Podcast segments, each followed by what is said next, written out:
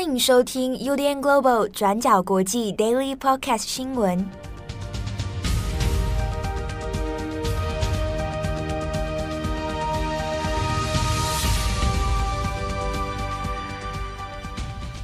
Hello，大家好，欢迎收听 UDN Global 转角国际 Daily Podcast 新闻。我是编辑七号，我是编辑佳琪。今天是二零二二年三月二十八日，星期一。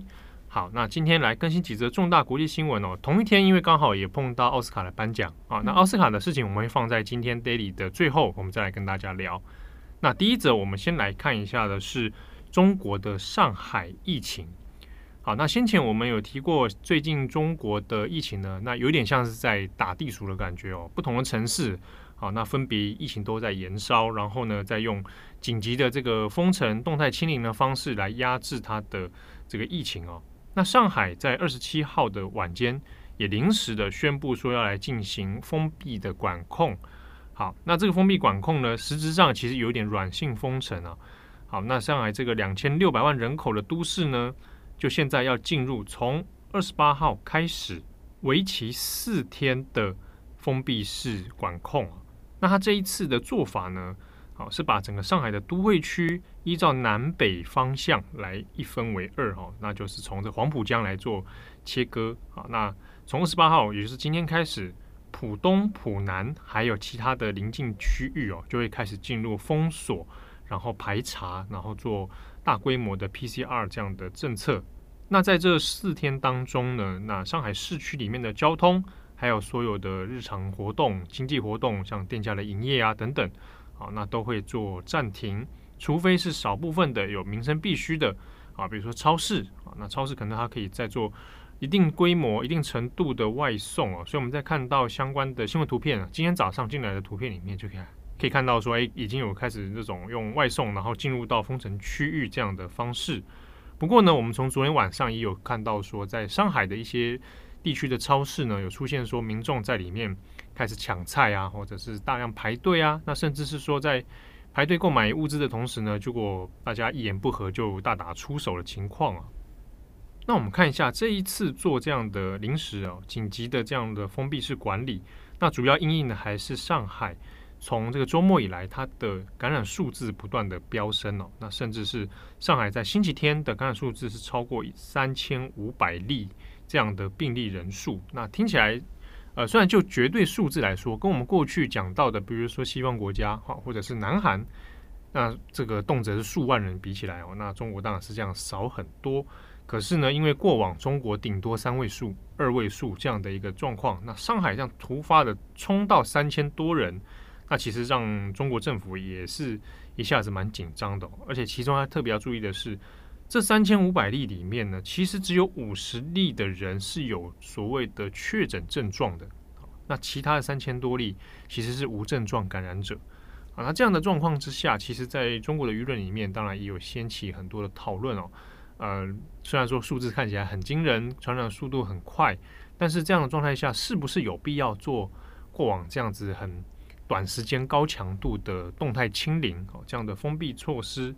好，那这样的做法可能会付出的代价，那是不是大家承受得起哦？特别是在先前讲过的深圳，或者是这一次的上海，因为是属于经济大城，又是交通的枢纽，好，那所以这个封城如果做下去的话，好，那可能短时间三天四天，也许可以达到一定的效果，但是如果超过一个星期，它的疫情数字并没有得到很有效的管控的话，那恐怕后续要承担的经济代价会比其他城市还要来得大。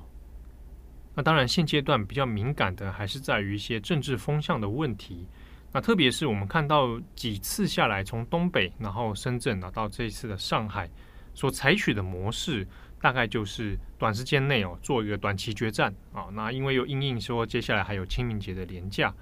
好，那在这个政治讯息方面呢，其实在中国的新闻媒体的判断哦之中，有谈到说，如果没有办法在短时间内控制好的话，那有可能就会造成一些，比如说呃直接丢官，或者是由中央来就责的问题哦。那这个是现阶段各地城市比较头痛的。那特别是说，因为下半年还有二十大的关系哦，所以在这一年来说呢，它的疫情控制哦都会变得格外敏感。好，那有关于这个上海进行半个城市哈接近封城的这样的一个政策，那相关的细节新闻可以参考今天的转角国际过去二十四小时。那下一则我们来简单带一下目前乌克兰俄罗斯的一些进度哦。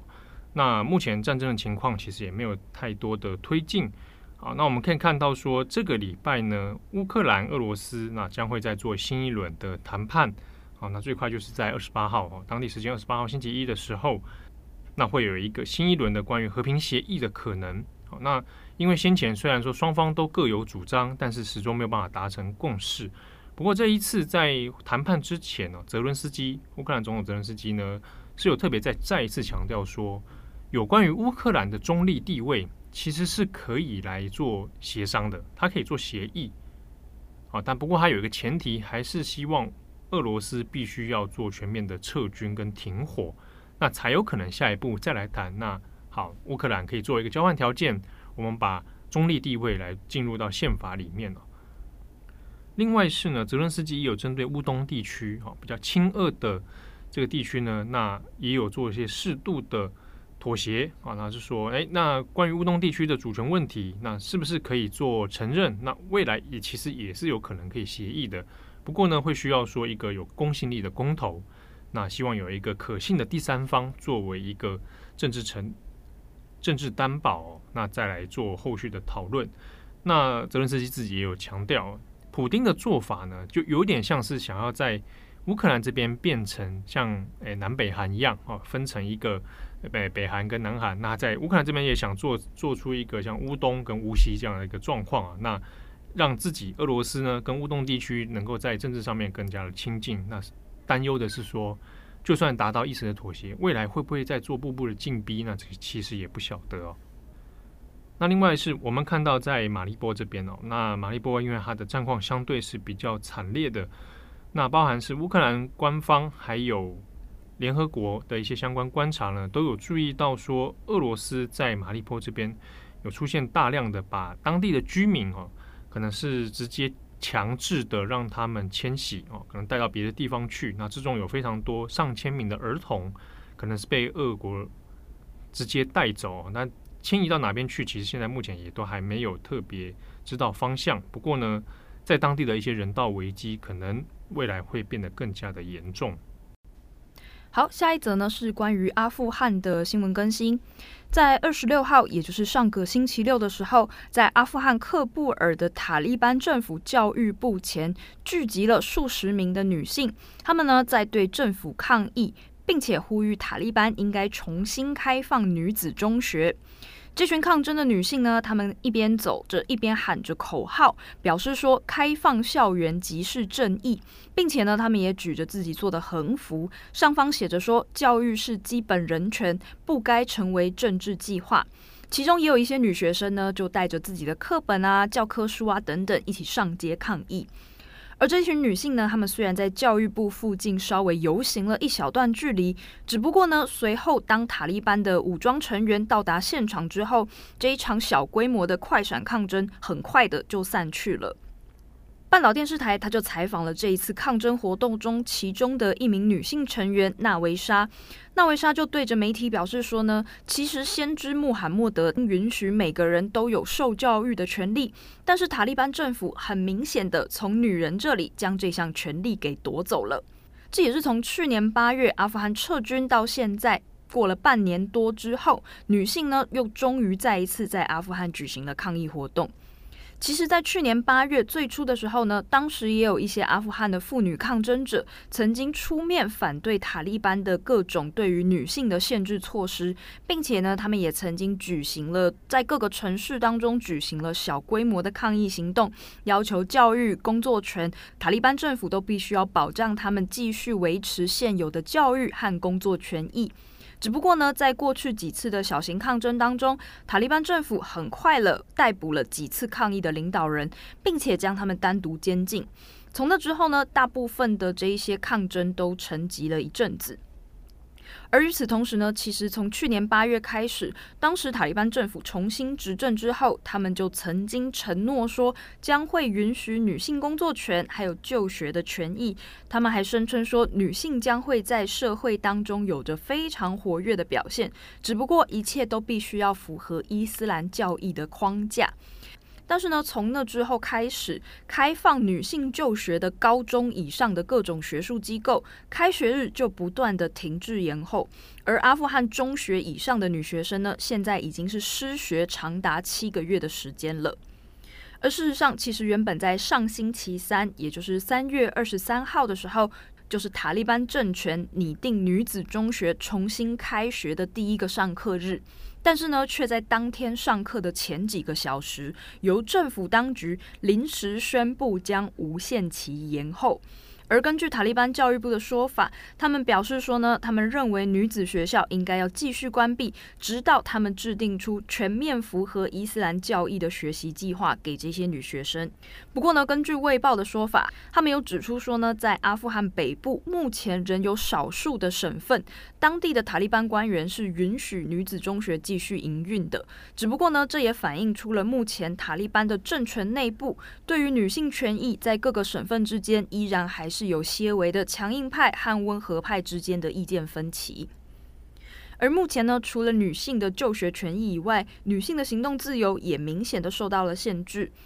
卫报他也引述了两名阿富汗的航空公司人员的说法。他们指出呢，目前在塔利班的统治之下，女性的生活进一步恶化。例如呢，女性现在已经被禁止单独登机，不管你是搭乘国内或者是国外的航线，都是一样的。他们不能够在没有男性监护人的情况下单独旅行。而这群机场的工作人员们就表示说，在上个星期五就有数十名女性，她们前往喀布尔国际机场，各自要出国。但是呢，这群女性却被告知说，如果你没有男性人陪同的话，你们就没有办法登机。而在这数十人当中呢，有许多是双重国籍者，那也有人呢是海外留学生，正准备要回到国外来进行自己的课程计划。但是呢，这群女性却通通都被滞留在喀布尔机场，没有办法登机。那这也就代表着未来这一群女性很有可能在没有人的陪同之下，已经没有办法可以自由的离开阿富汗了。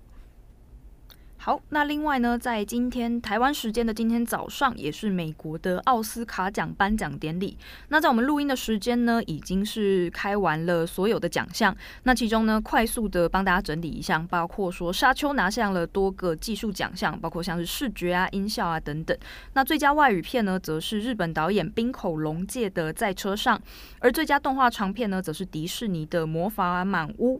最佳导演则是《犬山记》的真康平。最佳影片则是 Apple TV 所制作的《Coda》，叫做《跃动新旋律》，而男女主角呢，则分别是威尔史密斯的《王者理查》，还有杰西卡·崔斯坦的《神圣电视台》。那当然呢，在这一次的奥斯卡颁奖典礼当中，也有许多声援乌克兰的活动。那也有很多明星艺人做出了表态，包括前几天曾经登上各大媒体的这个西恩潘哦。他除了过去曾经自己亲自进入乌克兰拍摄影片之外呢，他在前几天也曾经放话说，奥斯卡一定必须要在节目中邀请泽伦斯基来演说，不然他就要融掉自己的那个小金人的讲座。这是他当时的一个发言了。那除此之外呢，也有很多的明星在这一次的红毯上用造型向乌克兰致敬，像是水行侠杰森·摩莫亚，还有这一次全山季入围的 BC，还有 Jamie Lee Curtis 等等这一些明星艺人呢，他们也都各自穿戴了象征乌克兰国旗的徽章啊，或者是丝巾啊等等来致敬。那除此之外呢，在这一次官方的转播节目现场当中，也有安排一个默哀的桥段，是观众跟来宾来向乌克兰表达致敬的时刻。在那个时段呢，就是在一首歌《Somehow You Do》的表演结束之后，荧幕上的字卡就显示了一段文字，写说：“我们现在将进行默哀，来表达我们对乌克兰人民的支持。他们现在在自己的国界内面临了入侵、冲突和偏见。”虽然电影是我们在面对冲突时表达人性关怀的重要途径，但此时此刻的现实却是乌克兰有数百万的家庭急需食物、医疗、饮用水。当资源稀缺的时候，我们作为一个全球的社区，应该要能够做得更多。这是在奥斯卡的节目桥段中特别安排的一个向乌克兰目前面临的战争致敬的一个活动。那这一次奥斯卡，我相信可能早上很多人都看到新闻哦，就在我们早上在准备新闻的同时呢，因为就发生了一段插曲嘛，就是呃主持人 Chris Rock 他在在做过场介绍的时候呢，那结果被威尔史密斯上台直接赏了一巴掌，对，一巴掌直接下给他招呼下去哦。那这个这个事情就当然被变成这一次奥斯卡可能可能话题度都比呃到底谁得奖对还还要来的那个。更话题更多，那我们可以回头回过头讲一下他那个影片的全程里面，嗯，Chris Rock 他在上面来介绍一些来宾，然后就诶、欸、也会讲一些笑话嘛，那就刚好介绍到威尔史密斯，然后还有他的太太杰达嘛，嗯，那因为杰达他有脱发的，就是毛发脱落的那个问题，嗯，所以他之前有剃光头，嗯，那 Chris Rock 在上面就开他这个光头的玩笑。那一开始，我们看到那个完整影片底下，其实是威尔史密斯还有一点点在笑笑笑笑笑的。可是镜头偏到接接打的时候，发现那个接打的表情就笑不出来，笑不出来哦。因为 Chris Rock 后来讲了一些话，是说：“哦，我期待你的新片，你会去可以演那 G.I. Joe，就是 G.I. 界的，就是 G.I. Joe 就是那个魔鬼女大兵。哎，对对对，G.I. Joe 大家上网看，应该就是这种美美式美式的那个那种大兵电影这种哦。那当然有点像揶揄他光头啦。你就可以去当呃演军人这样，那这个笑话看起来其实不是很对，其实看起来是蛮受伤的。结果没有想到威尔史密斯就走上台去哦，然后就直接就给这个 Chris Rock 一巴掌这样子，然后因为现场收音还有很清楚的收到那个一巴掌响亮的声音，对对对对，是因为很靠近麦克风，可能因为他那个应该是别小蜜蜂嘛，别那个 很大声。然后当然一阵，大家开始还想说。以为是桥段啊，嗯、但看 Chris Rock 的反应，知知道这这个真的不是桥段，应该是真的尴尬了。对，好，那后来威尔史密斯也得奖啊，他是最佳王者理查，对，他用王者理查拿拿奖，他也上去，其实还是在针对这个事情，就也有做一些道歉啊。毕竟打人还是对，还是有点问题哦。他说爱会让你做疯狂的事，是对，这是他的说辞。大家就是说，因为王者理查这一部就是一个。很 family 嘛，好吗他抱 你，你说可以去演玩命关头。我我一开始想到也是这个，他就说因为我保护家人嘛，嗯、所以他就是有点爱妻心切的状态下，可能真的很生气哦，上去打人。啊，当然，其实这事情大家一看着一开始看好像很八卦，很很精彩啊，什么奥斯卡史上最精彩时刻，但其实延伸讨论还蛮多的。嗯。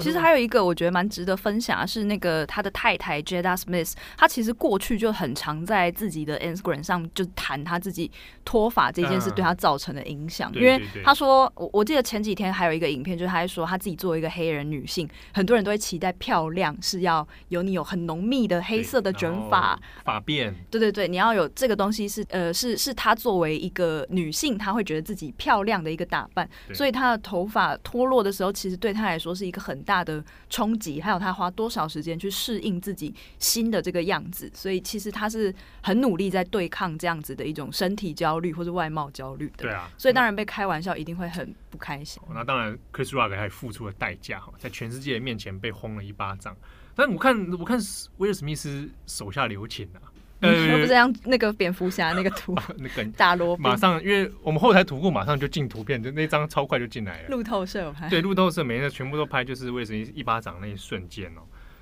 然后我当然看到别的别的讨论啊，就是说，一个是其实也不是很重要，就是关于出掌这件事情如何拿捏力道，嗯、尤其是威尔史密斯，他是有练过一些动作，呃，对他有练过格斗技。他的那个出掌那那个瞬间的腰部转动，就不是乱打人的。你说他就是那个有有有有讲武德，那个算是一个有有讲武德。对，然后而且他不是出拳，他出掌啊。出拳的话，保护自己也保护对方，因为拳头其实容易那个骨头其实是容易受伤的，所以你用巴掌还还算可以啊，出拳可能会导致有些伤害会更哦，更那个。好了，我们还是不支持暴力，尽量不要、这个、这个事情对。虽然说他最后讲说我爱爱会让我做疯狂的事，但有些疯狂的事会不可挽回。对，还还是不要打人，但是很愤怒，我们都可以理解。对啊，但当然这中间台湾很多人在讨论说，哇，你看美式幽默，败给你的黑色幽默，败给你的黑色，就是说有些笑话真的尺度。讲话艺术其实很难拿捏啊，Chris Rock 其实已经也不是第一次发生这个事了。你知道前几年的那个奥斯卡，他不也开了那个华裔的玩笑？哦，这个我不知道。就是找那个华裔小朋友上去那边算，说说数学很好。哦。然后他有一次也是得罪裘德洛嘛。嗯。对啊，所以因为他有人讲说 Chris Rock 好像怎么这几年变得比较稍微不好笑一点。哦。啊，对，很多讨论啊。是是好，那这一次的那个奥斯卡片，你有看多少吗？哎、欸，我几乎都没看呢、欸。有一些在 Netflix 上也有。对啊，犬三季嘛。对，犬三季我就想看，就我现在有点静不下心来看。哦，对，因为它的那个，我觉得它适合大荧幕，它的节奏很慢。我就是因为看预告片，也觉得它的画面其实相对我会想在大荧幕上看。对对对。然后想去看在车上嘛。嗯。啊，这次日本很高兴，他们哇，睽违不知道多少年，日本终于有片，终于又拿下奥斯卡。在车上听说很不错，嗯，我很喜欢，我很喜欢在车上。对，然后我陆续还看了那个《Lost Daughter》失去的女儿，啊啊啊啊、我很喜欢奥利维亚·科尔曼，就是她演过那个《王冠的女王》嘛，对，就她她演技非常非常好。我本来就想说要去看阿莫多瓦的《平行母亲》，嗯啊，因为我蛮喜欢潘尼洛普的，然后潘尼洛普演阿莫多瓦的电的电影总是。不知道为什么总是会特别特别美，好啊！但是因为阿莫多瓦有些片，因为他除了阿莫多瓦以外，很常都演搞笑片或者喜剧片，或者一些奇怪的动作片，比如说他之前跟范冰冰哦，对对，演了个特务，不知道多对。对啊。那当然，因为阿莫多瓦片常常让我会要去，